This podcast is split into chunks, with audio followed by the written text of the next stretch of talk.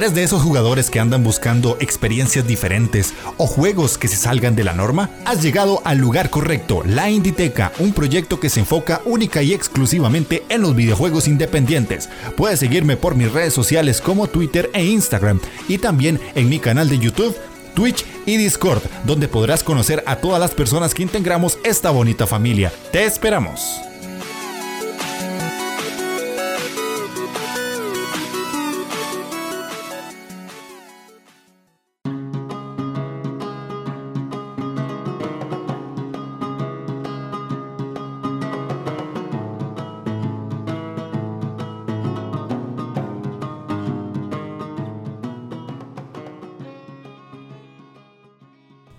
¿Cómo están? Sean bienvenidos a la Inditeca, el podcast dedicado exclusivamente a los videojuegos independientes. Yo soy Jeff de Astora y les traigo de nuevo una sección que me gusta mucho que se llama Indie Visteando.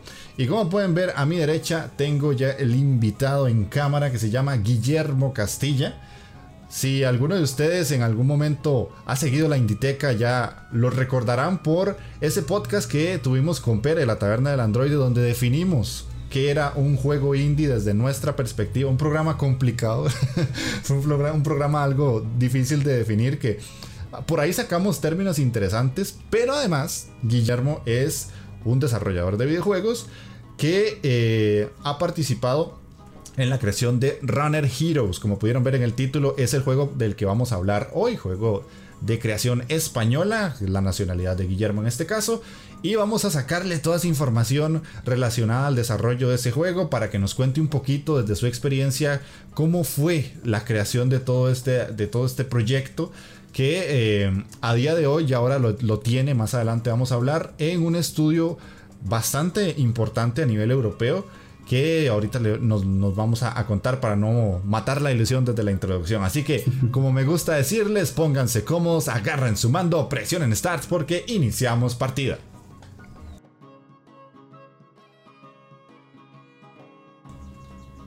Y bueno, ya para dar inicio con este programa, pues Guillermo, bienvenido a la Inditeca por segunda vez. Me alegra mucho tenerte por acá y gracias por aceptar la invitación en esta ocasión. Eh, como dije ya en la introducción, sos una persona que se dedica al desarrollo, ¿verdad? Al, desarrollo de videojuegos.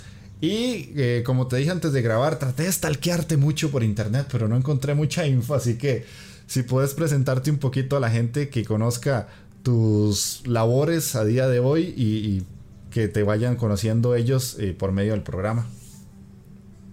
Muy buenas, Jeff. Bueno, primero un placer estar en, tu hogar, aquí grabar una vez más con, contigo.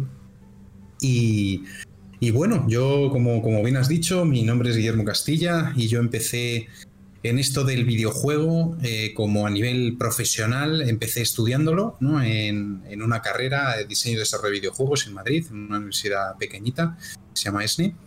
Y ahí empezó, pues por así decirlo, la precarrera, ¿no? la carrera para ya eh, empezar en el mundo profesional como tal. Y me di cuenta, sobre todo, yo tengo el perfil de diseñador, en, específico diseño de nivel, pero, pero bueno, al final el diseñador de nivel ha de saber bastante diseño en general. Y yo cuando empecé la carrera, sobre todo en segundo de carrera, me di cuenta que la mejor forma de aprender diseño de videojuegos era haciendo juegos. Entonces, eh, a partir de ese momento me puse a trabajar con un equipo eh, de, dos personas en la universidad, simplemente para hacer juegos de, universidad. Y a partir de ahí, en finales de segundo de carrera, tercero es cuando entré en el equipo de Runner Heroes. Es el momento en el que, en el que empecé, que profundizaremos en eso más adelante, ¿no? Pero bueno, ese fue el momento en el que empezó todo y tras tres años, la publicación del juego, pues eh, decidí en comenzar otra aventura y esta vez eh, estoy trabajando en, en 11 bits, 11 eh, eh, bits Studios, que es con su sede en la sede de, Varsovia. Y ahí estoy trabajando con ellos en un proyecto que, que aún no hemos anunciado, pero que estoy seguro que cuando llegue el momento, creo que os va a gustar, especialmente por, por aquí. Así que, bueno, eso fue, ha sido un poco mi trayectoria. Cortita, estoy comenzando en este mundo, como quien dice, pero, pero bueno, contento. Ok, ok, perfecto. Que para la gente que no sabe, porque puede ser que, y suele pasar, eh, a veces los estudios AAA son los que más hacen como memoria en las personas. Eleven Bit Studios son eh, muchos de los responsables de juegos como Frostpunk, eh, Children of Morta, This War of Mine, que ya tal vez con ese tipo de nombres se les viene a la cabeza. Eh, que es con lo que ya ahora está trabajando Guillermo, con esta gente que para mí es una de las empresas más, más relevantes dentro del, indie, o por lo menos yo lo veo así, no sé si, si para vos sería igual, pero sí siento que lo que ellos, eh, en este caso ahora ustedes, sacan, sí son como juegos de renombre, ¿verdad? Que llegan a, pegar bastante, por lo menos en los jugadores.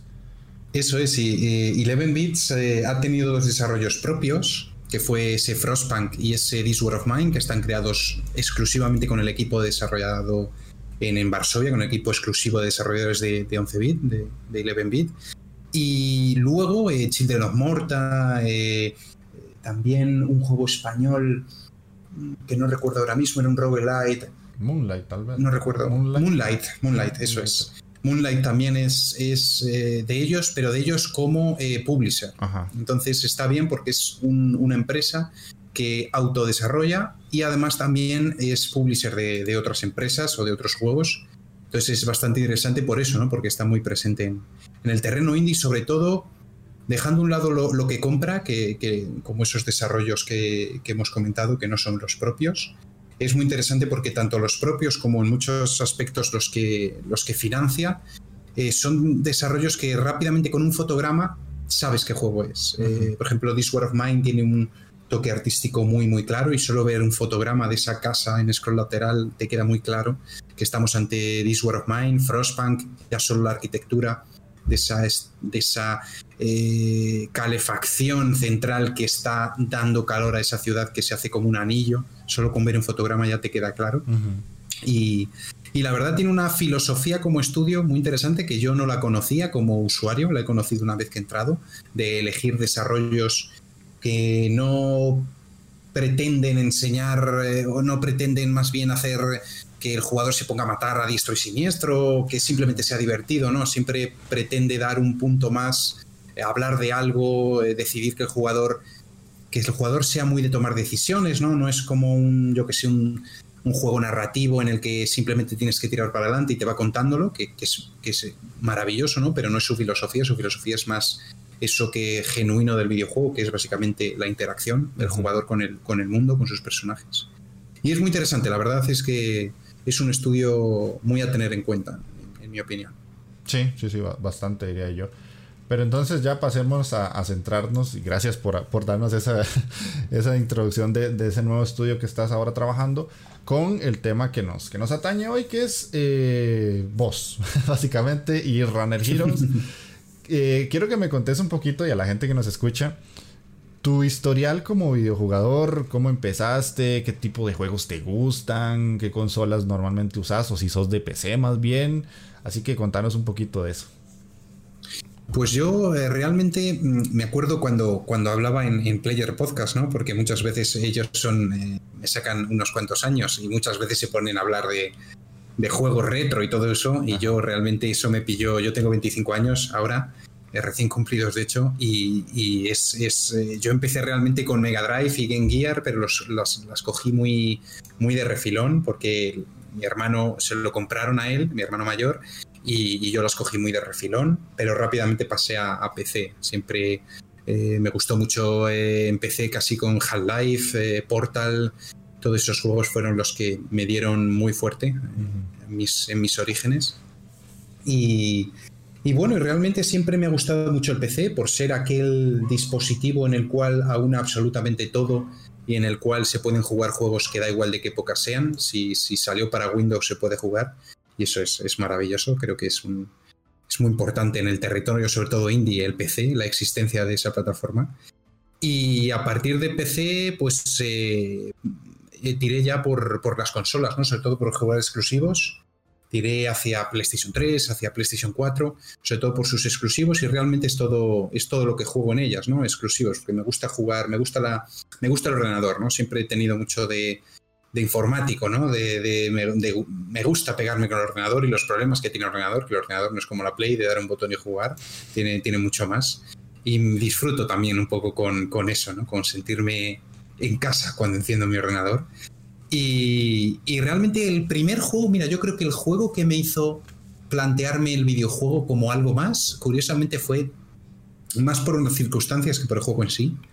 Y fue por el Red Dead Redemption 1, eh, que es un juego que es estupendo, maravilloso, pero quizás tampoco tenga mucho sentido que eso fue lo que me determinó mi carrera, ¿no? Pero realmente las circunstancias se dieron con que fue un juego que conseguí ahorrarlo yo, me daban 6 euros de propina por esa época y conseguí ahorrar poquito a poco, semana a semana, semana a semana, conseguir, conseguí ahorrar 60 euros para cuando salió el juego comprármelo. Y además fue la primera vez que eh, conocí a alguien de internet, simplemente que, nunca había visto en persona, y me acuerdo de, con ese alguien que tenía muchas movidas personales, me acuerdo de, hablar con él eh, caminando con el caballo por el bosque, eh, él y yo hablando simplemente de la vida, y fue tal la sensación de inmersión en su mundo y la sensación de, patio de juego que me dio ese, ese mundo abierto que, era simplemente un walking simulator, era andar por... ni disparábamos ni nada, eso no era importante, lo importante era encontrar un lenguaje común en ese videojuego para, para abrirse cada uno de nosotros. Y fue un poco eso lo que me dijo, esto tiene algo, algo muy poderoso detrás, este, esto del videojuego es, es algo más. Y luego ya cuando jugué a juegos independientes, ¿no? como, como puede ser juegos un poco más recientes, ¿no? como puede ser... Stanley Parable, como puede ser Inside, como puede ser eh, eh, Firewatch, eh, Brothers, que me parece espectacular ese juego. Eso fue ya lo que dijo, vale, mm, no solo quiero dedicarme a los videojuegos, sino que quiero ser diseñador. Mm. Fue lo que me determinó ya a decir, vale, yo quiero ser esa persona que, que está detrás dando, trabajando sobre todo en la justificación de todo y en el, y en la sensación, en los sentimientos. Es algo que me gusta tener en cuenta en todo, sobre todo, por ejemplo, en la creación de diseño de nivel, siempre me gusta partir de, los sentimientos que quiero transmitir y a partir de ahí eh, creo las reglas de diseño de nivel puro. ¿no? Y es algo que fue ese, yo creo que ha sido mi origen. Ok, ok, sí, muy interesante porque, o sea, de todos los juegos que yo he escuchado a veces personas hablar, es la primera vez que el Red Dead Redemption sale. o sea, es como que surge. Y, me llama la atención porque sí es un juego muy particular y que lo hayan jugado de esa manera, como de simplemente empezar a hablar y ahí tener conversaciones. Porque en el papel pareciera un juego que no se presta para eso. sí, sí, totalmente. Al final es, eh, forajidos y meter tiros y, y, punto, ¿no? Pero a veces son, bueno, como todo en la vida, a veces no solo es eh, el lugar, sino también las circunstancias. Y sin ninguna duda se unió, se unieron muchas cosas en ese juego, en una época, y, y fue algo bonito, la verdad. Ah. Lo recuerdo con mucho cariño. Luego intenté jugar al Red Dead Redemption 2 para tener la mismo, el mismo sentimiento que tuve en el 1 y eso pasa una vez, es un tren que ocurre una vez y, y nunca vuelve a ocurrir.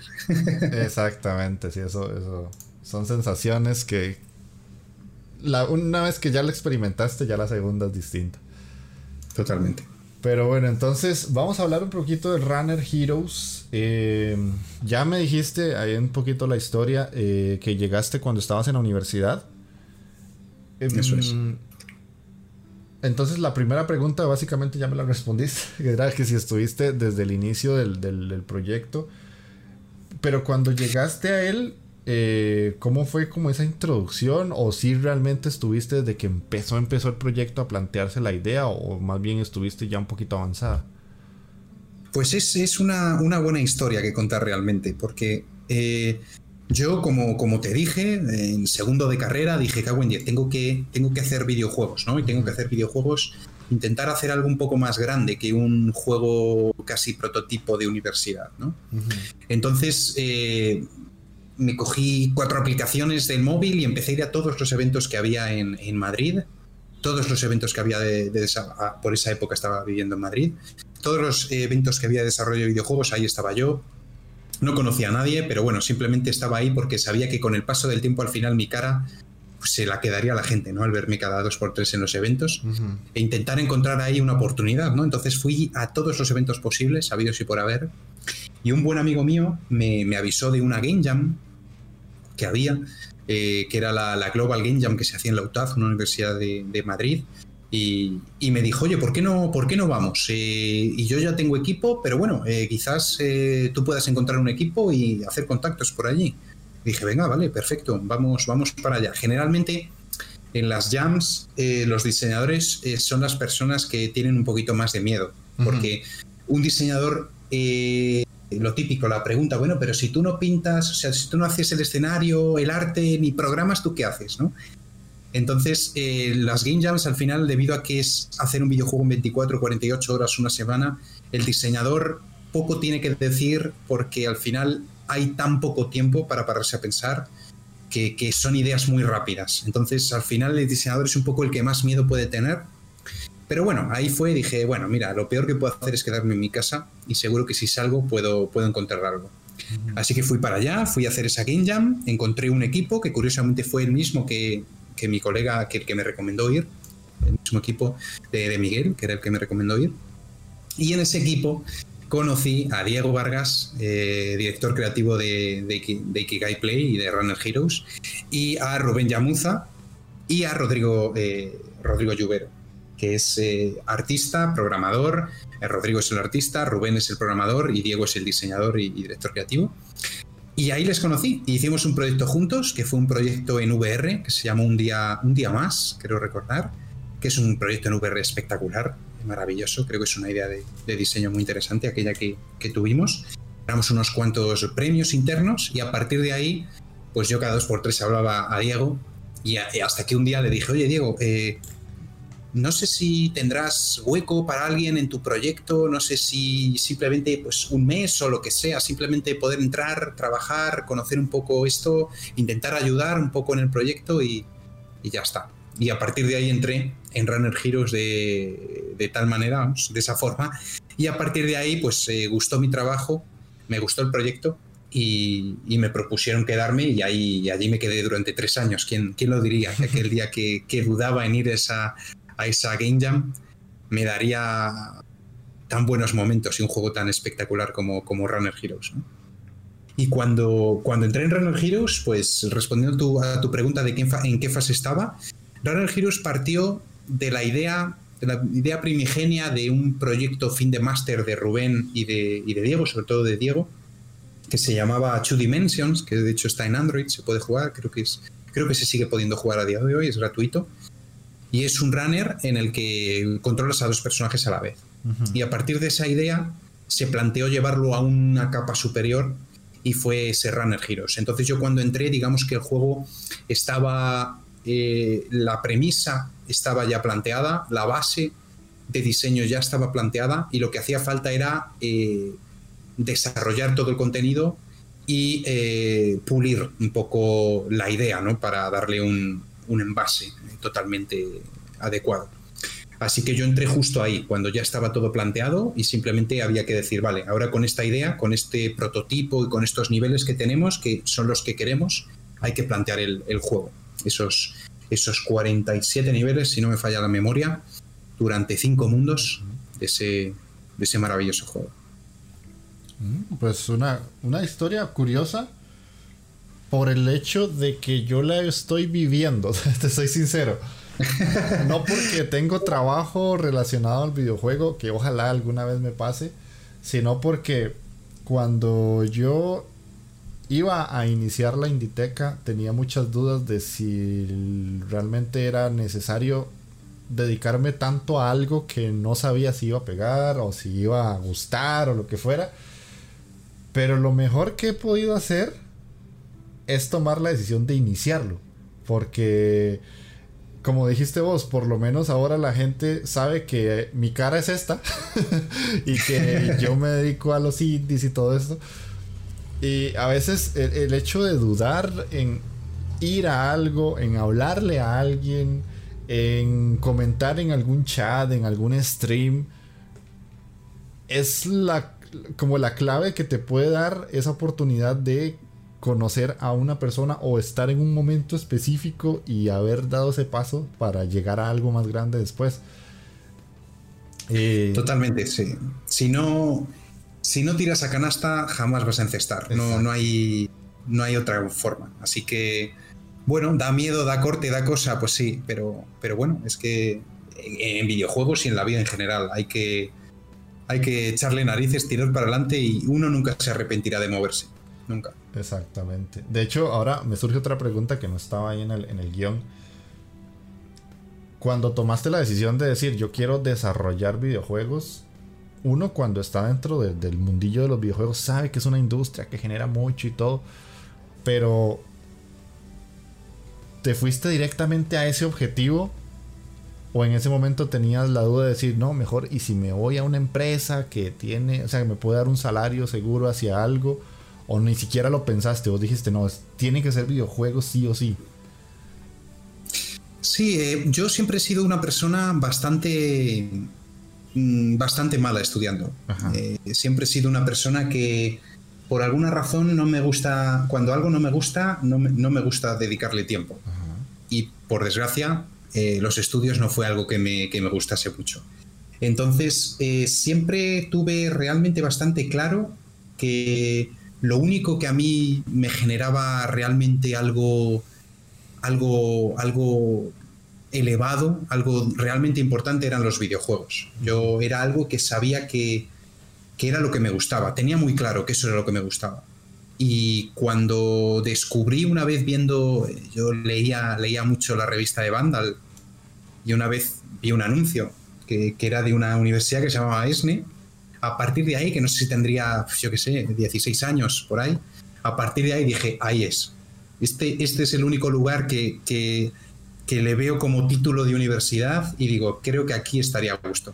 Así que siempre quise ir hacia allí, lo que pasa es que no sabía cómo iba a llegar, no sabía si iba a ser a través de una universidad o no. De hecho, yo entré en la universidad queriendo ser artista, que porque el diseñador no sabía muy bien lo que era. Entonces, eh, yo entré a la universidad queriendo ser eh, artista y sobre todo FX, o sea, efectos especiales, todo lo que fuese eh, un poco CGI y demás, que también se puede alejar un poco del videojuego, pero quería que fuese de videojuego. Y cuando entré ahí eh, y, vi el diseño, dije, vale, esto es. Esto es. Siempre me ha gustado mucho la filosofía, siempre me ha gustado mucho pensar el cine. Eh, y cuando lo junté todo en una misma categoría que se llamaba diseño, dije, ya está, este es, este es el lugar que quiero. Y cuando de repente no, no has sido capaz de sentarte cinco horas a estudiar y cuando entras a la universidad estás ocho y ni te enteras, eh, con programación o con lo que sea, dices, vale, mm, aquí hay algo que ha cambiado y es porque he encontrado aquello que, quiero hacer. Y luego, realmente, Runner Heroes fue, sobre todo el origen fue por necesidad, o sea, no de dinero, sino de conocimiento. Yo no fue, quiero hacer un videojuego, sino quiero aprender a hacer videojuegos. Y para aprender a hacer videojuegos necesito hacer uno. Y para hacer uno, alguien sin experiencia, lo mejor que puede hacer es ir a un equipo independiente, que es el único que seguramente pueda darte una oportunidad. Quizás un AAA te pueda abrir una convocatoria de junior o de internship o algo así, pero es bastante improbable que te cojan no teniendo nada, absolutamente nada. Un folio en blanco era.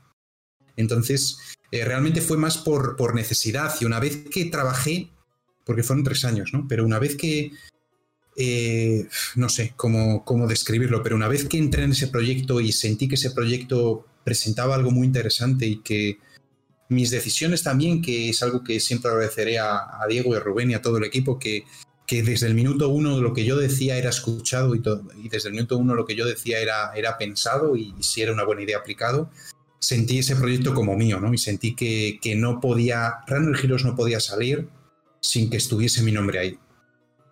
Entonces, una vez que sentí ese vínculo con el juego, eh, yo hablaba con toda la familia y con todo. Digo, mira, eh, Runner Heroes se va a publicar, lo voy a publicar, me da igual que no haya dinero, pero ese juego se va a publicar. Y una vez que se publique ya veremos. Pero ese juego lo voy a terminar, vamos, como, como que me llamo Guillermo. y así fue, por, por suerte así fue. Ok. Interesante todo lo que salió de esa pregunta. Ok, vamos, vamos a irnos ya ahora sí estableciendo a lo que estábamos anterior. Ya me respondiste la segunda, que era que no estuviste solo en el proyecto, porque para que la gente supiera un poquito que Runner Heroes se hizo con un grupo de varias personas. Ya, ya nos mencionaste incluso los nombres y todo esto. Eh, la pregunta que sigue después de eso sería entonces, ¿qué tan fácil o complejo fue eh, desarrollar este tipo de juego? O digamos, cuando entraste, como me acabas de decir, cero experiencia y todo, ¿para vos ese proceso de creación fue sencillo, fue complicado? Contar un poquito. Sí, pues eh, realmente la llegada al proyecto fue, fue interesante, ¿no? Porque primero me, presentaron al equipo, ¿no? Que como ya he dicho, eh, Rubén, eh, Rodrigo, Diego y, Cuni, yo soy Cuni. Y fue, fue muy, muy interesante, ¿no? Porque realmente mm, al principio tú estás muy perdido, ¿no? No sabes muy bien, te piden a hacer niveles, te pones con ello y, y, no sabes muy bien hacia qué lugar tirar, no, no entiendes qué es lo que quieren y tú quieres algo que puede que no sea lo que se quiera en el juego. Entonces al principio es como una especie de, de conversación invisible entre el juego y tú, entre las decisiones de diseño, qué, suscitan esas decisiones de diseño, por qué han sido elegidas así, por qué tipo de jugador va dirigido lo que estoy haciendo, porque es muy diferente hacer un runner como Temple Run o hacer un runner como Runner Heroes, es radicalmente diferente, va hacia targets diferentes y la sensación de juego es diferente. Entonces fue sobre todo bastante difícil eso, como ese primer proceso de creación del juego. Y, sin duda fue emocionante, la verdad. Fue mucho trabajo tirado a la basura eh, de inicial, por supuesto, así siempre, así, así ha de ser. Y, muy guay, la verdad es que muy, muy interesante el proyecto y, sobre todo trabajar, que trabajé muy, muy cercano a, a Diego en la creación del guion que la creé, lo creé con él, y, a Kuni con la creación de los niveles. Kuni tenía una forma de hacer los niveles radicalmente diferente a la mía, y de hecho la unión de él y yo creo que dio los mejores niveles del juego, como, como siempre suele ser. La unión de, del equipo siempre suele ser mejor que, una mente pensante. y, fue muy interesante. Es un momento de. Es un momento único que nunca más se repite, porque es la primera vez que se, que se acerca uno a ello. Pero muy bonita, la verdad es que muy chula. Ok, ok. De hecho, es, interesante porque yo sí tuve como experiencia trabajando en una, en una empresa de desarrollo. Y fue más bien para páginas web. Y mi experiencia fue muy parecida porque, insisto, te llegan proyectos, en ese entonces eran como por, digamos, hacían el pago de pasar una página a Firefox, Chrome y Explorer. Y lo que haces es como mecánico. O sea, vos te piden esto, hacelo. Pero conforme vas avanzando en las relaciones, ya vas eh, conociendo quién es mejor para qué cosa. Y con quién te puedes ir relacionando y quién te puede ayudar en según qué cosas. Porque tal vez vos sí sabes programar o sí sabes hacer el diseño.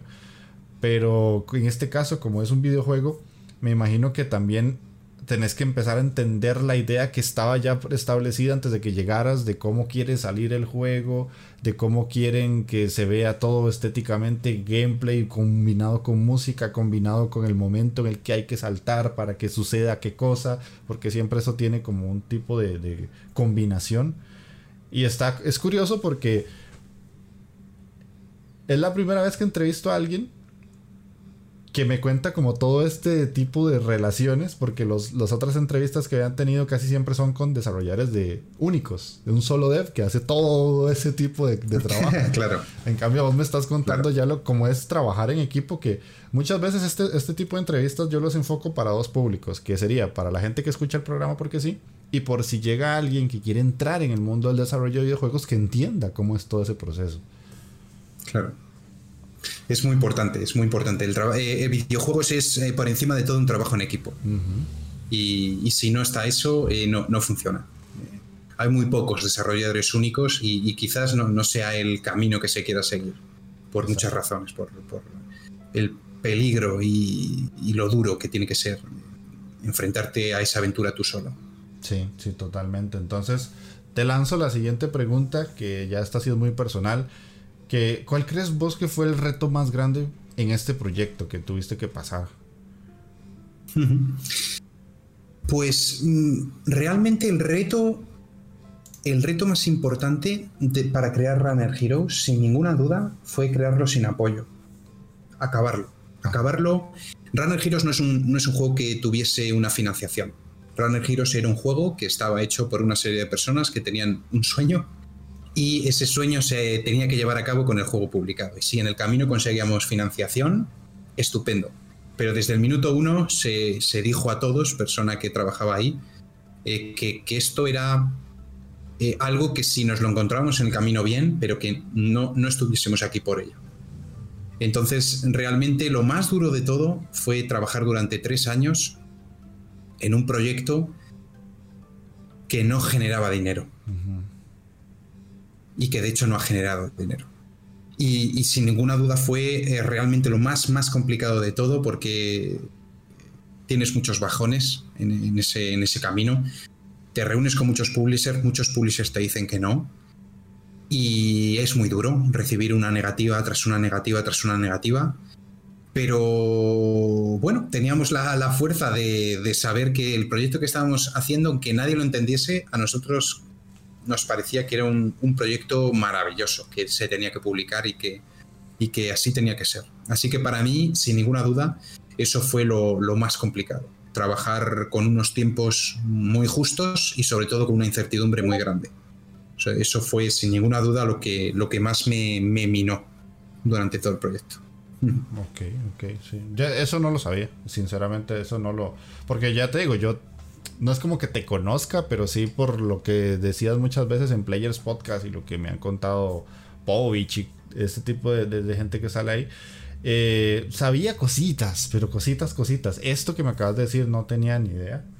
Creí que más bien era eh, al revés. Yo estuve leyendo ciertos textos de, de varias páginas españolas y sí se mencionaba como que el juego tuvo varios cambios, que un momento tenía un nombre y después le cambiaron a otro y que como que tuvo giros de, ideas. Creí que ibas a ir por ahí, pero no me esperaba esta respuesta. tuvo, bueno, tirando un poco de lo que acabas de, decir, tuvo al principio se llama Night and Day. Ajá. Que era la maldición de Night and Day. Runner Heroes es, es la, la maldición de dos enamorados que se ven divididos y y que han de y que desean continuamente poder estar juntos para amarse, ¿no? Y para, y para estar juntos eh, realmente como, como pareja. Y, al principio se llamó Night and Day, pero claro, eh, estuvimos sobre todo pensando, sobre todo con, algún asesor que nos echó una mano y con, y con una serie de personas que nos dijo que, bueno, que realmente ese, esa idea, pues que quizás no, no convencía del todo, ¿no? Por el hecho de que ser Night and Day como que no era un poco abstracto, un poco que te puede ser una película, una serie, un libro o un videojuego. Entonces, por eso decidimos llamarlo Runner Heroes, que era un poco más descriptivo en cuanto a, al gameplay, a lo que te imaginas cuando escribes el nombre. Y, y, decidimos hacer ese cambio. Desde luego hemos tenido como publisher a Badland, luego, luego no, eh, luego estuvimos solos, eh, tuvimos unas oficinas con ellos, luego no, luego tuvimos unas oficinas en, Google, después de acabar Runner Heroes, en el Google Campus de Madrid. Y bueno, eh, básicamente lo que, lo que viene siendo el, no poder tener un, flujo de dinero continuo que te permita una estabilidad tanto física como, como de proyecto. ¿no? Pero bueno, ante viento y marea conseguimos llegar al punto más difícil de todo, que fue publicarlo. Sí, sí, de, hecho es curioso porque muchos desarrolladores que he entrevistado siempre me han dicho, lo más importante es que el juego salga. Sin duda. No importa cómo. Sin duda. No importa cómo, que salga. sí, sí, es, así. O sea, de, nada sirve trabajar en algo si ese algo no puede ser consumido. No. Ya no solo por la gente que lo juega, que por supuesto es por lo que lo hacemos, sino sobre todo también por ti, porque realmente si tú trabajas durante tres años en algo cancelado, tú no has estado trabajando. Mm. Para el mundo tú has estado rascándote la barriga en tu casa. Entonces, eh, lo más importante de todo es sacarlo. Sacarlo. Si no lo sacas, eres invisible y tu proyecto nunca, nunca llega a su fin. Y tampoco vives lo que es sacarlo, que es un momento muy bonito, aunque vaya mal, da igual.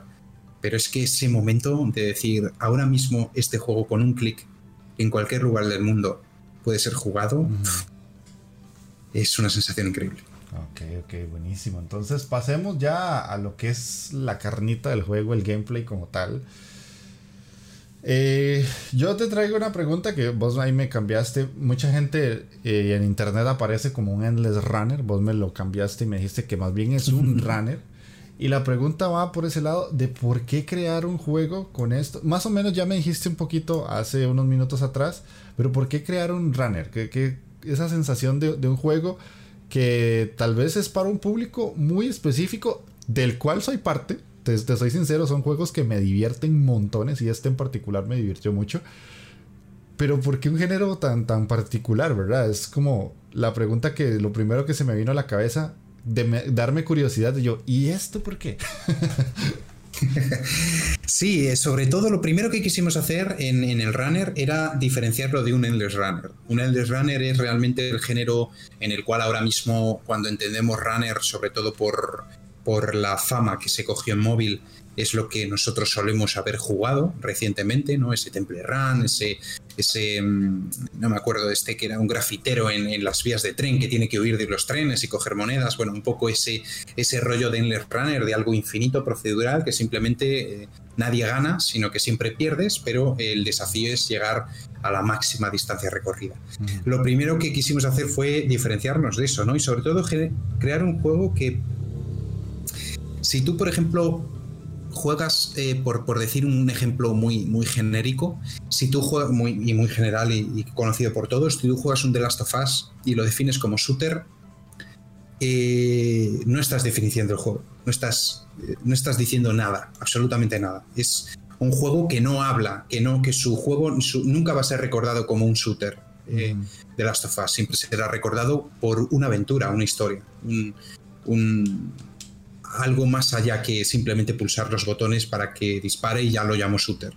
Entonces Runner Hero realmente era conseguir coger un género que nunca ha sido llevado a nada más, siempre es un runner es un runner, o sea, corres y no, y no pensamos más, escoger ese género que sobre todo era un género que debido a sus características de desarrollo era muy sencillo, entre comillas, desarrollarlo a nivel de programación, era algo que se podía enfrentar a alguien eh, durante tres años al 70% debido a no, ser tu trabajo como tal y tener que hacer otra serie de cosas, era un desarrollo más o menos eh, sencillo, no era un, no era un MOBA, no, no era un, MMO, era algo un poco más eh, contenido, más limitado, aunque cualquier cosa, por muy contenido y muy limitada que sea, cualquier desarrollo es un desafío. Pero decidimos crear ese género porque queríamos, eh, creíamos que era un género que podía tener mucho potencial, porque al final era un runner, pero realmente es una aventura arcade. Y, y, y, queríamos darle un punto diferente a ese runner y hacer de un runner una aventura. La primera vez que se juegue un runner, la primera vez que puedas jugar un runner que es realmente una aventura y que te vas a quedar ese, eh, con ese runner por, por la historia, por la inmersión y por todo lo que hace de ese juego único, ¿no? Entonces realmente es un runner sí, pero realmente es una aventura única arcade.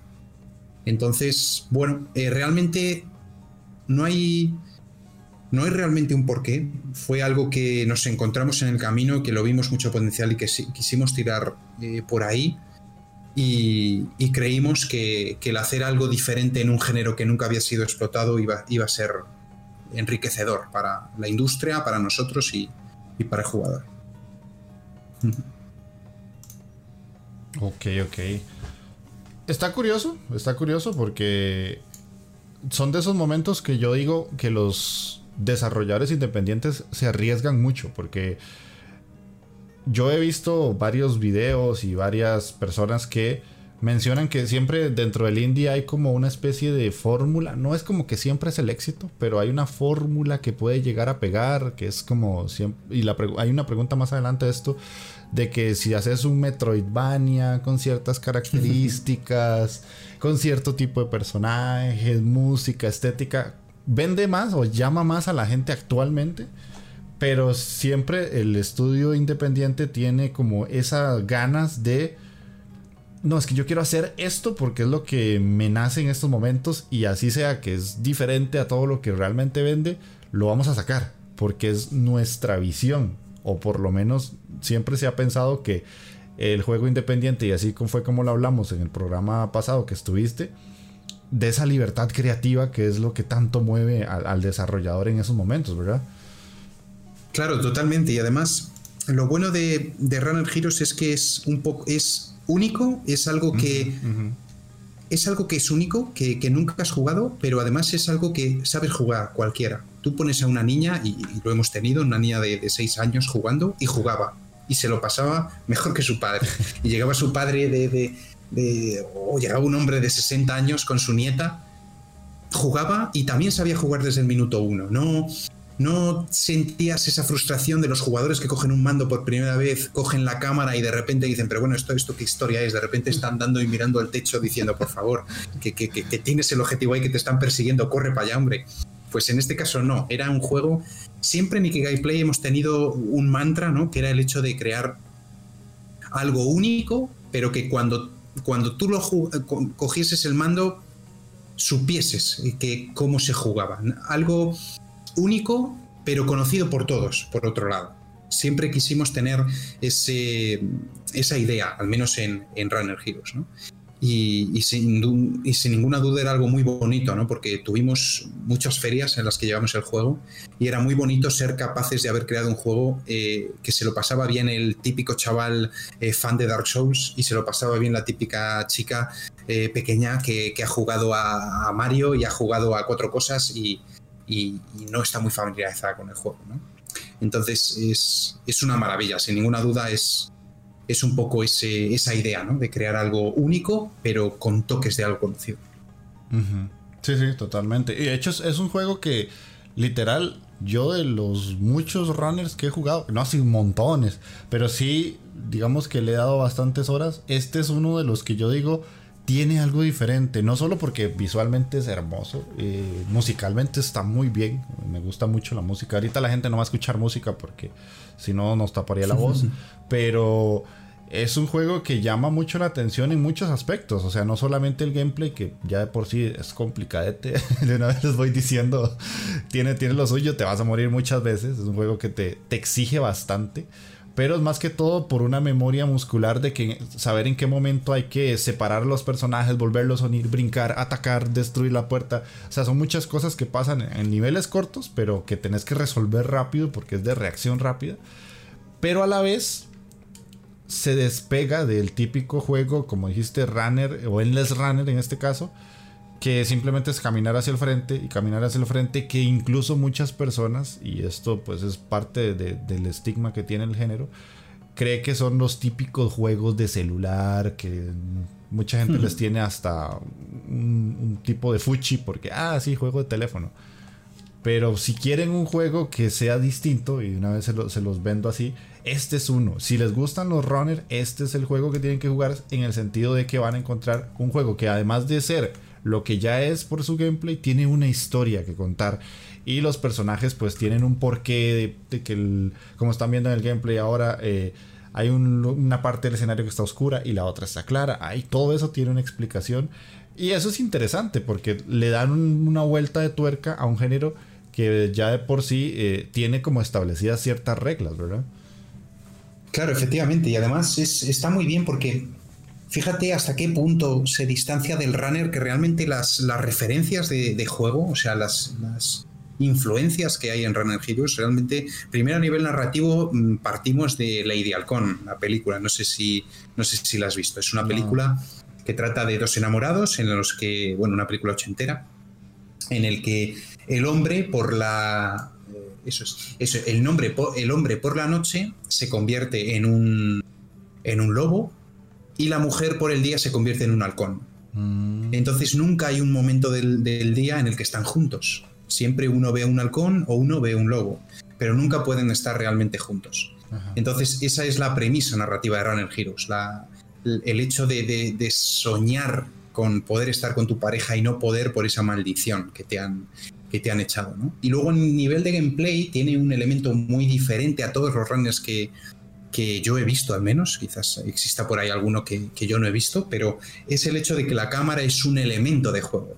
La cámara no es simplemente una, una perspectiva, no es una cosa que te ponen ahí y punto tiene influencias mucho del origen de los, de los eh, eh, de las terceras personas, ¿no? De eso Resident Evil 1, de ese, esos juegos en los que había una cámara simplemente colocada en el escenario, y que incluso algunas veces esa cámara jugaba contigo porque no te permitía ver al zombie que te venía justo por la espalda, ¿no?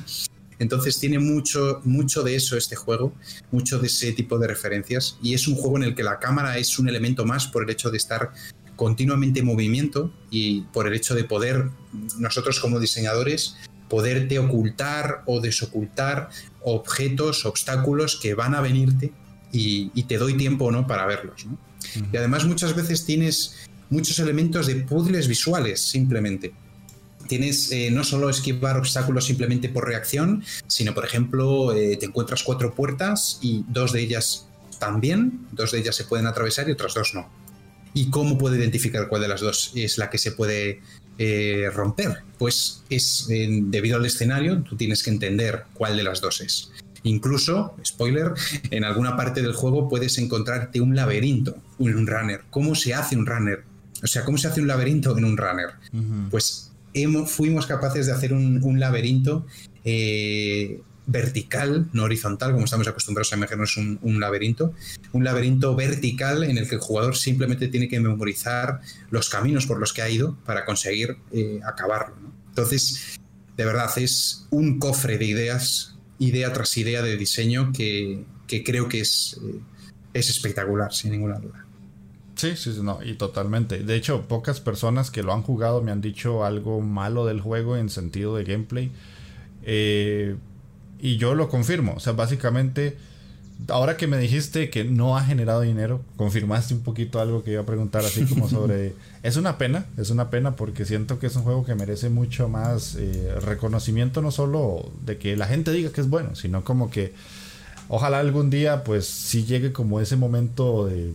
Ah, pegó al fin y, les genera a ustedes algún, alguna repercusión mayor a lo que ya ustedes tienen, ¿verdad? Porque sea como sea, la gente lo conoce, supongo que el juego sí se ha vendido de alguna manera, ¿verdad? sí, eh, claro. El, problema es eh, hoy en día, ¿no? Que tenemos tantos juegos. Es, demasiado. Es tan difícil eh, poder simplemente ofrecer algo sin tener que gastarte la mitad de dinero del desarrollo en marketing. Sí, sí. Es tan, tan difícil poder salir de ahí que, claro, salen cuatro cuatro. O sea, de todos los juegos independientes que podemos conocer nosotros como, como desarrollador y, como aficionados y como podcasters y lo que sea, no conocemos ni la mitad de la mitad de la mitad de la mitad de los juegos que salen cada hora, cada segundo. Durante este podcast habremos pasado un montón, un montón de ilusiones de la gente por delante. Y es así, eh, tristemente es así. Eh, no genera dinero porque no, sea, no sean buenos juegos. No generan dinero simplemente porque son invisibles. Exactamente. Porque no hay una forma de, llegar a ellos. Y, es muy triste realmente que, estemos así. Ahora hay plataformas que ayudan un poquito a eso. Como puede ser, yo que sé, el juego en streaming. Uy, el juego en streaming, perdona. Eh, el rollo Xbox, ¿no? Eh, ¿Cómo se llama? Xbox Pass, el, Game, Pass. eso es, el Game Pass. Que son plataformas que si no estás en ella eres invisible, ¿vale? Pero si estás en ella, aunque no sea tu juego que jugarías, lo juegas. y, cosas así, ¿no? O las rebajas de Epic, que aunque sea un elemento publicitario de Epic, es algo que está ayudando mucho a mucha gente. Eh, entonces, eh, realmente el problema de hoy en día es la invisibilidad, que es es algo que uno está sentenciado si no tiene dinero. Entonces, bueno, es, algo que hay que aceptarlo y, es algo que hay que tener en cuenta. Si, alguien de aquí quiere enfrentarse a eso, eh, tiene, que, tiene que tenerlo en cuenta. Sí, sí, y, yo lo tiro para mi, para mi patio también. O sea, muchas personas me han dicho que la Inditeca les gusta mucho y que el concepto y no sé qué, no sé cuánto pero yo estoy escondido así en, debajo de la tierra donde nadie sabe que existo. Y el poquito de gente que yo sé que me escucha, yo le tengo un cariño tremendo porque cuesta, o sea, es que cuesta. Si, si ya para, en el caso mío, que es lo único que quiero hacer es comunicar, en el caso de los videojuegos es tremendo porque no solamente es el hecho de que lleguen a la gente, sino que la gente los compre y los juegue. Y además de que los juegue de voz a eso y diga, este juego me gustó, jueguenlo ustedes y de ese boca a boca, pues que el juego se vaya vendiendo. Pasemos a la siguiente pregunta, como para ya ir cambiando de tema. Eh, ¿Tuvieron mucho feedback al momento de ir desarrollando el juego o como fue un proyecto, como ya explicaste, eh, sin mucha financiación? Eh, el hecho del QA fue pues cortito, fue entre ustedes o a copias amigos, ¿cómo fue que hicieron? Sí, realmente hubo mucho feedback, sobre todo de concepto. Hubo mucho feedback de, saber que estábamos haciendo un juego interesante y que, gustaba, que, era divertido, que cualquier persona que lo jugaba eh, se lo pasaba bien y, no había feria de videojuegos en las que nosotros no fuésemos protagonistas eh, en el pasillo en el que estábamos. Entonces tuvimos mucho, mucha feria por, por suerte.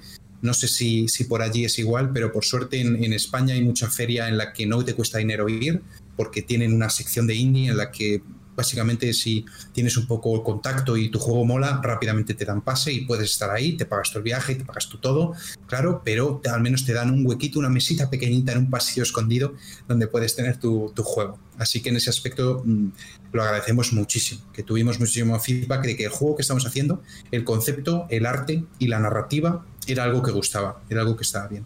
Luego, si es verdad que lo ideal es que hubiésemos tenido un feedback del juego entero, mm. De todos sus niveles pero en ese, en ese aspecto lógicamente no, no, pudimos tenerlo y fue algo que, que, hicimos entre, entre nosotros. Un poco ese, ese feedback de, oye, mira a ver este nivel, ¿qué te parece? La curva de dificultad, intentar abstraerse un poco del juego durante un tiempo y luego volver, eh, desarrollar niveles eh, de una forma... Eh, bueno, para sorprender un poco al equipo, ¿no? Una vez que acabas el nivel, oye, mirad esto, ¿qué os parece? Un poco intentar desintoxicarte del juego lo máximo posible para poder ver las cosas con objetividad, que cuando estás dentro del pozo es, muy difícil. Y, pero sí, el, feedback fue, fue de esa manera. Ok, ok. Interesante respuesta. Vamos a ir agilizando un poquitín nada más. Eh, la, la, siguiente pregunta, que es la que yo mencioné hace un poquito, minutos atrás, es, ¿por qué entonces no crear un Metroidvania o un roguelike o tirar por esos géneros que se sabe que hasta, hasta cierto punto a día de hoy venden más que otros que vendrían siendo en este caso el runner que no es como que no es que no venda nada pero que uno sabe que si haces un roguelike a día de hoy pues mucha gente lo va a volver a ver porque quiere esa experiencia tipo un gran nicho. Isaac o tipo ahora Hades todo este tipo de juegos verdad Sí, bueno, realmente fue algo, algo más porque Runner Heroes nos encontró a nosotros que porque mm. fuese como suele ser el segundo proyecto de un estudio, como puede, o suele ser un, estudio más, más grande, que se juega más dinero en ello, que es algo más reflexionado en cuanto a, número, ¿no? A puro, dejando la emoción a un lado, puro objetivo número. Entonces realmente sentimos que Runner Heroes era más interesante y que podíamos aportar algo con ello. Eh, quizás si hubiésemos hecho un Metroidvania y un roguelite hubiese funcionado mejor y quizás hubiésemos podido aportar algo, pero en ese momento sentimos que Runner Heroes por casualidades de la vida había llegado ese, ese concepto de juego que funcionaba, pisábamos sobre seguro, que era algo importante, sobre todo hacer un juego que sabíamos que ya funcionaba, que la gente le gustaba, por, esa, por ese primer prototipo que hicimos. Y, y bueno, y realmente fue, fue eso, ¿no? Fue más el hecho de que Runner Heroes nos encontró a nosotros que pararnos a, trazar líneas y decir, vale, eh, este nicho de mercado de Metroidvania es tal, este roguelite tal, pues yo que sé, como Moonlight, ¿no? Por ejemplo, que es un, un roguelite que está, me da la sensación que está muy trazado a nivel de viendo el mercado, ¿no? Los roguelites suelen ser muy hardcore, pues vamos a hacer un roguelite que no sea hardcore, un roguelite que sea accesible para todos y, muy juguetón, que no fuese, que no sea eso de morir en la última boss y decir me cago en la leche. Entonces, un poco ese, ese, ese, ese camino fue. Ok, buenísimo, sí, sí, sí, sí. Totalmente de acuerdo, porque yo eh, no es que deteste esos géneros, me gusta, el, Metroidvania me gusta mucho y el roguelite no soy muy fan de. Pero sí, más bien yo trato de alejarme de ese tipo de géneros porque donde más encuentro joyitas es en los otros que están creando cosas muy interesantes. Y no porque sienta yo que dentro de los roguelike, Metroidvania o ahora los survival eh, no hay joyas o no hay juegos muy buenos. Pero es que a veces hay que también dentro del mismo eh, mundo de juegos independientes se está dando una tendencia a, cierto juego que tiende a pegar Y a mí me gusta siempre más bien salirme de toda esa burbuja y ir a buscar lo, curioso, lo diferente. Así claro, porque realmente buscas lo indie real. Ah, exacto, exacto. Cuando hago un Metroidvania, ¿por qué? Porque soy indie, mm, vale. Eh, empezamos, no empezamos mal, porque al final esto es negocio. Es y, lo entiendo. Claro. Y, oye, coger un roguelite y presentar algo nuevo es algo que se merece un respeto enorme. Por ejemplo, este Hades, ¿no? O, por ejemplo Moonlight, que es un que puede que lo haya criticado hace un segundo, pero me parece uno de los mejores roguelite que he jugado yo nunca. Y, realmente buscamos un poco lo indie eh, original, o indie genuino, ¿no? Sí. sí, esa experiencia más de, de de creadores así que te quieren vender algo que no has jugado, esto que, que te brillan los ojos. Eso es lo que yo busco. Eso es. ok, entonces vamos ya a las últimas preguntas. En este caso, eh, ahora nos contaste que estás en 11 Bits, no. Ya no estás en Ikigai, pero ¿cuál es eh, el futuro del estudio ahora que ya estás fuera? ¿Todavía existe? ¿Están haciendo algún otro juego? ¿Tenés alguna intención como de apoyarlo de alguna manera? ¿O Sí, yo todo lo que, todo lo que pueda hacer por, por el equipo de, de Kigai lo haré. O sea, es un equipo absolutamente espectacular con, con unas personas que, que, como profesionales son como la copa de un pino, pero sobre todo como personas son, son admirables y son, son de verdad un, gusto haber tenido el, eh, la suerte de haber compartido con ellos tantos, tantos años. ¿no? Y el futuro ahora mismo Kigai están trabajando en, en un juego, lógicamente, Están trabajando en un juego nuevo que, no se ha anunciado, pero que de verdad que es espectacular. Es un juego que me hubiese podido, me hubiese encantado eh, haber tenido eh, dinero en ese, en ese momento para, para no tener que buscarlo y, no tenerme que ir a 11 bits, aunque estoy encantado y me encanta estar ahí, pero es un proyecto el, el que están haciendo ahora mismo en Ikigai que es absolutamente maravilloso. Creo que eh, no sé cuándo saldrá, pero es espectacular, de verdad. Es un proyecto que, enamora. O sea, en el momento en el que se ha anunciado, eh, todo el mundo nos veremos atraídos por él porque de verdad es un proyecto muy, muy interesante que trabaja sobre la misma base de siempre, de crear algo diferente con algo conocido. Y creo que es y una aventura, nos gustan las aventuras, ese tipo de sensación de, de recuerdo de esa aventura y es un juego espectacular. No se puede decir nada, pero, pero sin ninguna duda de verdad maravilloso. De, primera mano lo conozco, lo he visto, lo he jugado y va, tengo muchas ganas de verlo y de jugarlo, sin ninguna duda. Espero poder eh, trabajar con ellos como, como tester un poco cuando vayan a salir los prototipos. Ya te avisaré, ya te avisaré cuando, esté la cosa.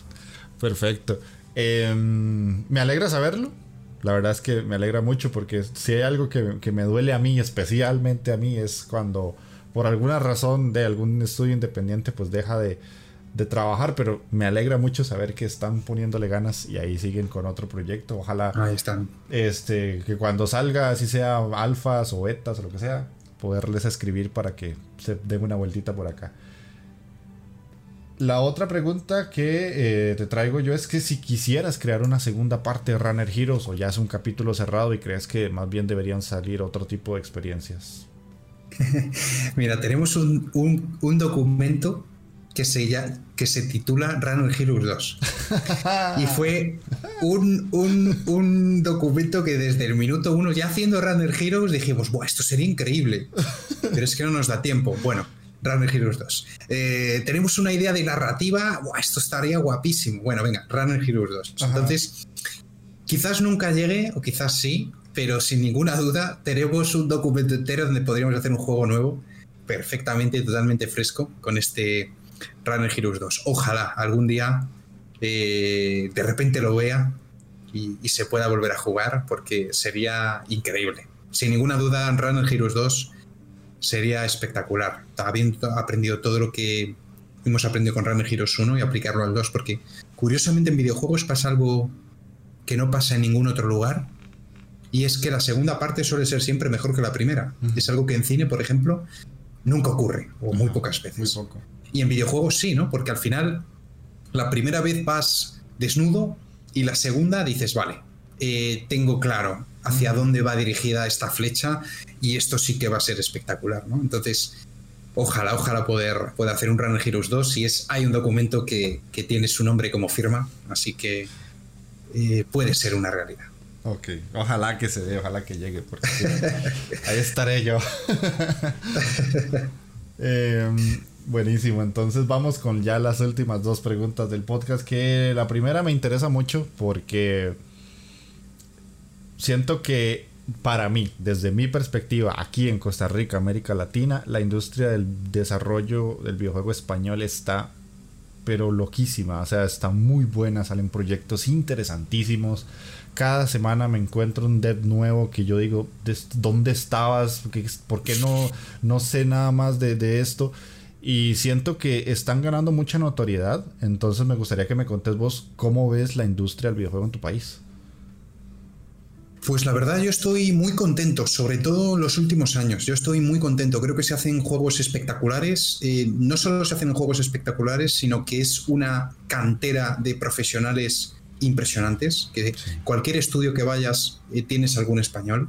Y siendo un país tan pequeñito es algo bastante, bastante increíble, realmente. Así que sin ninguna duda yo lo veo muy bien. Sí siento de todas formas que necesitamos un, algo que lo reviente. Necesitamos, yo, yo tengo mucha esperanza en Temtem, no sé qué saldrá de ahí, no sé, no sé qué ocurrirá con ese desarrollo eh, español, pero me gustaría que hubiese un producto dejando un lado lo indie, ¿no?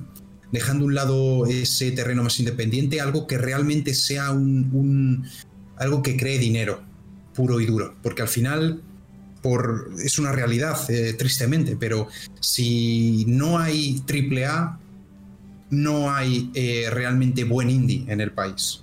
Porque el indie es aquel profesional que puede, que ha tenido dinero, que ha tenido experiencia y que ahora puede enfrentarse a la incertidumbre un poco mayor de desarrollar algo indie.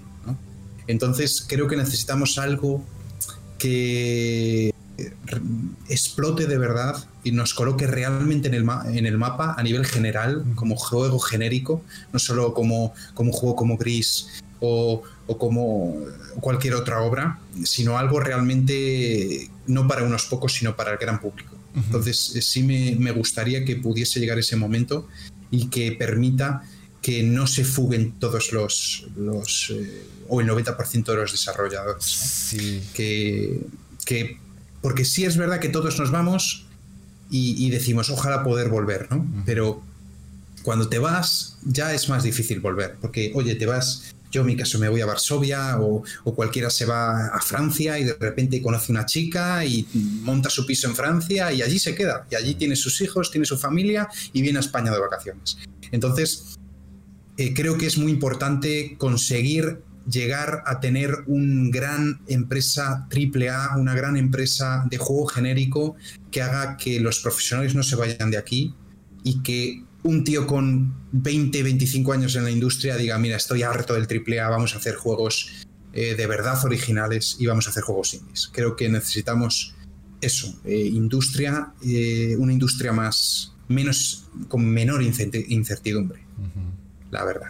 Pero bueno, yo creo que poco a poco se va consiguiendo. Creo que cada vez hay más, hay más empresas aquí en, España y creo que algo es poco a poco irá, pero necesitamos un poquito ese propulsor.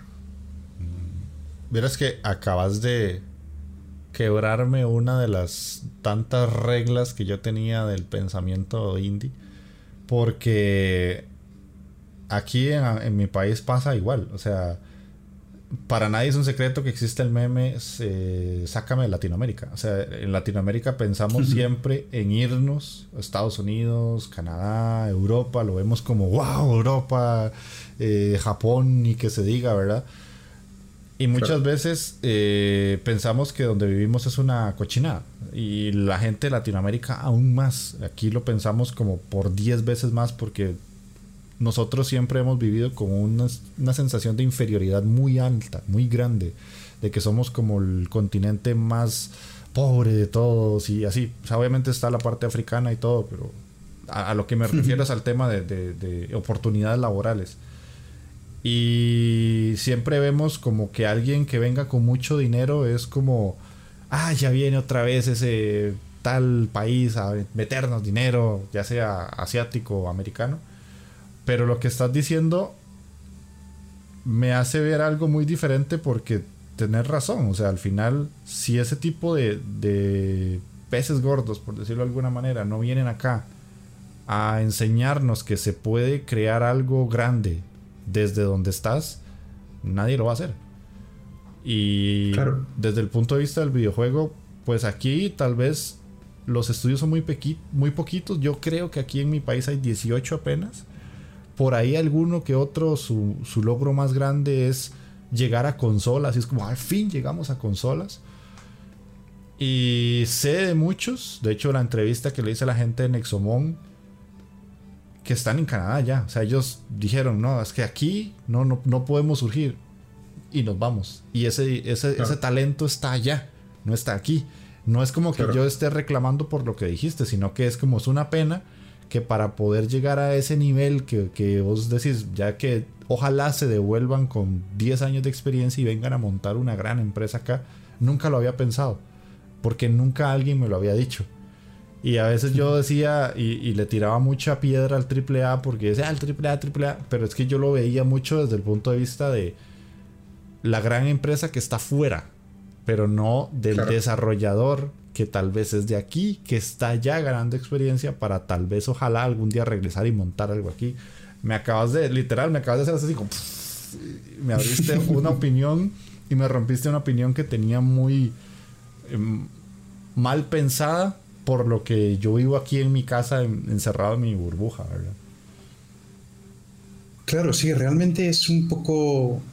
Yo creo eso, también, eh, bueno, yo no soy nadie, ¿no? Yo simplemente doy mi punto de vista, quizás no sea el adecuado, pero, pero es lo que yo creo. Creo que es la, única forma de, de, propulsar esto, porque muchas veces eh, vemos juegos indies y cuando leemos el tío que lo ha creado, vemos que antes trabajó durante 15 años en Ubisoft o vemos que fue programador de Cyberpunk o vemos que tal y que llegó un día en el que decidió con el dinero que tenía montarse algo. Entonces, eh, el mundo indie es una continuación y, y una evolución del AAA para mí. Creo que es creo que el origen es el AAA como industria, como, como fábrica de hacer dinero, y después viene, viene todo eso, ¿no? Porque al final hay, tienen que darse muchas casualidades, entonces, para que un indie vaya bien, porque al final sería solo una persona, sería una persona que no tiene experiencia, sería una persona que tiene poco dinero,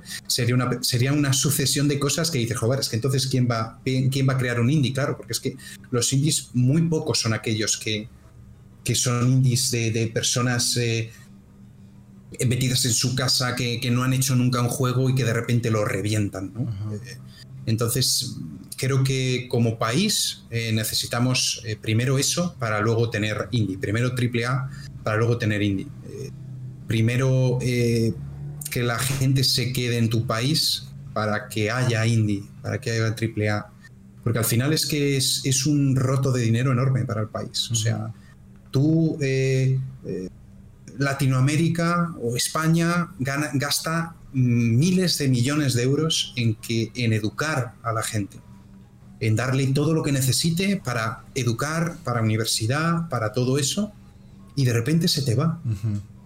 y, se te va a Polonia y, uno de Varsovia está trabajando conmigo y su país ha, ha, gastado cero en tenerme a mí. Ha gastado cero. Todo lo ha gastado España en tu caso, todo Latinoamérica. Entonces, es, un desastre y, es algo que se ha de trabajar desde el minuto uno. Eh, tenemos que querer eh, por, encima de todo los productos de nuestra nación. Creo que es absolutamente necesario. Eh, nosotros tenemos que ser como, como tu abuela, que siempre te ve guapo. tiene que ser así. Nosotros tenemos que, que ser así porque porque es nuestra es lo que vamos a dejar a los que vienen detrás.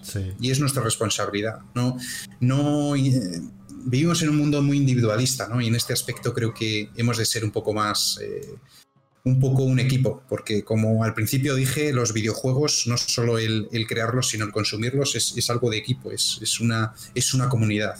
Y la comunidad se hace con gente que se escucha y que se apoya entre sí y creo que eso, es lo, lo esencial sin ninguna duda sí, me, quedo con eso básicamente. No, quiero agregar nada más, está genial.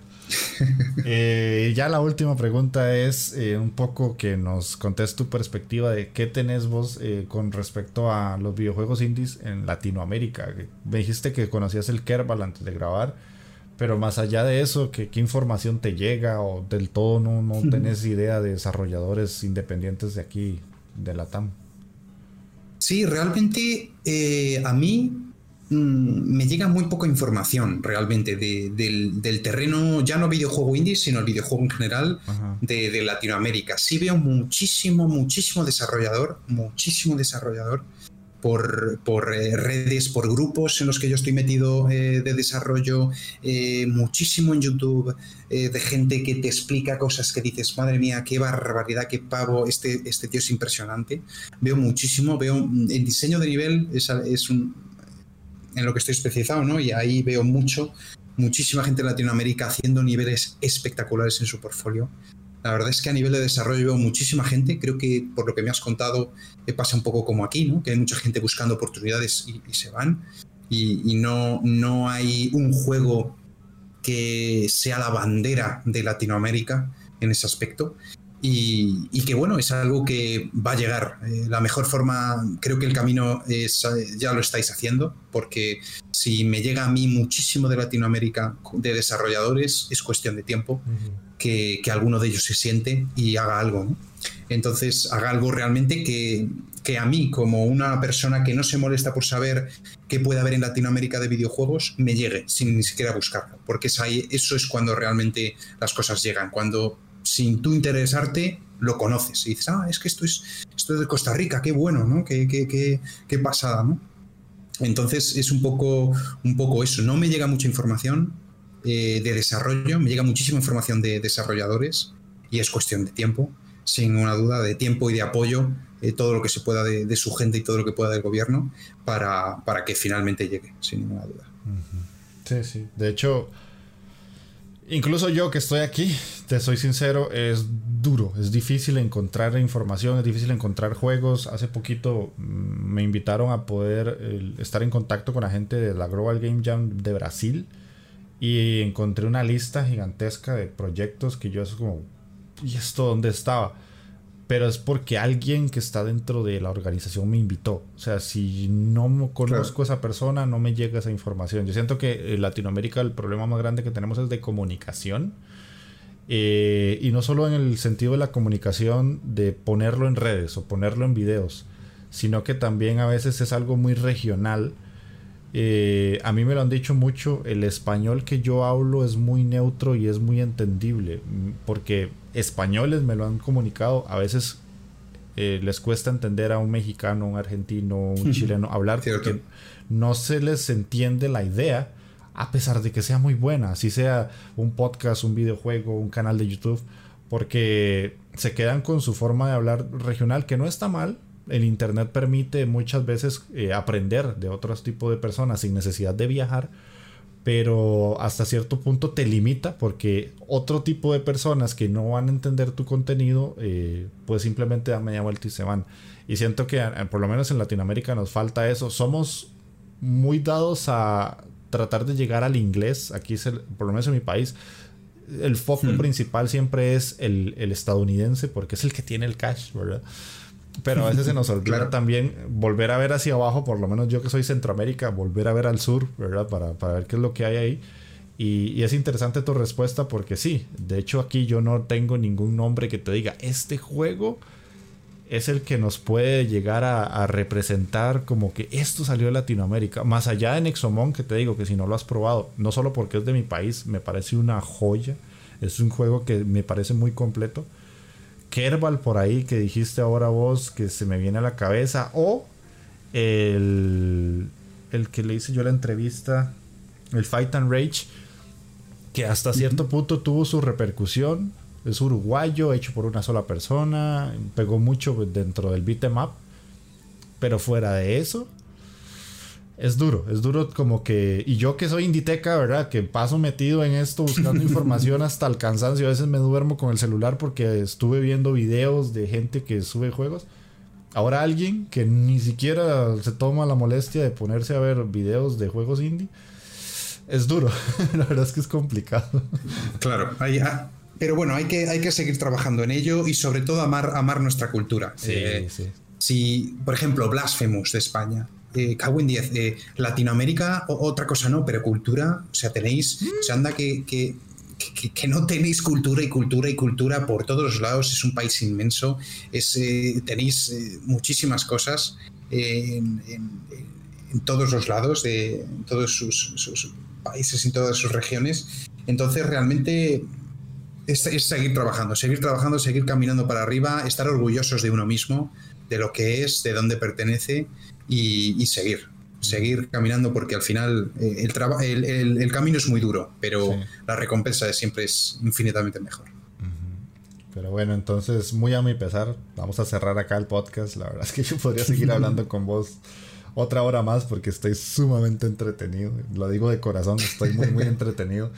Lo disfruté mucho cuando estuviste acá en el programa pasado y hoy este, lo disfruté aún más. La verdad es que hablar con vos es, es hablar con una persona que me atrapa mucho. Tus opiniones me parecen sumamente interesantes y, y la forma en la que te expresas me, me gusta un montón. Eh, para la gente que nos está escuchando, el podcast ya saben, lo puede escuchar en iBox, iTunes, Spotify, Google Podcast y en YouTube ahora. Eh, Guillermo sí puso la cámara, entonces también para quien nos quiera ver eh, conversando ya con cámara y la cara y todo, pues pueden vernos en YouTube. Además, sobre lo que nosotros estuvimos hablando, voy a poner gameplay de Runner Heroes por si no lo conocían, quieren verlo y les llama la atención para comprarlo en Steam. Y este, Guillermo, muchísimas gracias por haber aceptado la invitación, estar acá ya estas casi dos horas. Eh, no sé qué te pareció la experiencia. Un placer, como siempre, estar en tu, en tu casa es, es una maravilla. Creo que quizás he hablado demasiado, pero eso quiere decir que me he sentido muy cómodo, que he estado muy a gusto, que realmente eh, todas las preguntas que has hecho son muy certeras y todas, si he podido hablar y, y explayarme es porque todo lo que ha sido preguntado es algo que realmente tiene interés y que es importante de saber y que suscita muchas conversaciones. Así que un placer, como siempre, Jeff, estar en este, en este hogar, en esta inditeca y cuando quieras, aquí estamos y lo que necesites. Ok, perfectísimo. Entonces, ya saben, para la- las personas que escuchan el podcast, pueden seguir a Guillermo en Twitter, ¿verdad? Si no me equivoco, es Guillermo Castilla, así es como sales. Eso es, eso es. Creo que Guillermo Castilla M o Guillermo Castilla, pero, pero eh, sí, algo, algo por el estilo. Seguro que. O Guille, Guille Castilla. Guille Castilla. Guille Castilla M, es Eso es, Guille Castilla M. Ok, es. de igual forma, todos los, los- bueno, todos los contactos, el contacto va a estar ahí en, en la descripción del audio y la descripción del video de YouTube, por si quieren seguirlo. Eh, me imagino que vos vas a estar hasta cierto punto, podrás compartir una, una que otra cosa de lo que vas haciendo ya ahora en Eleven Bits.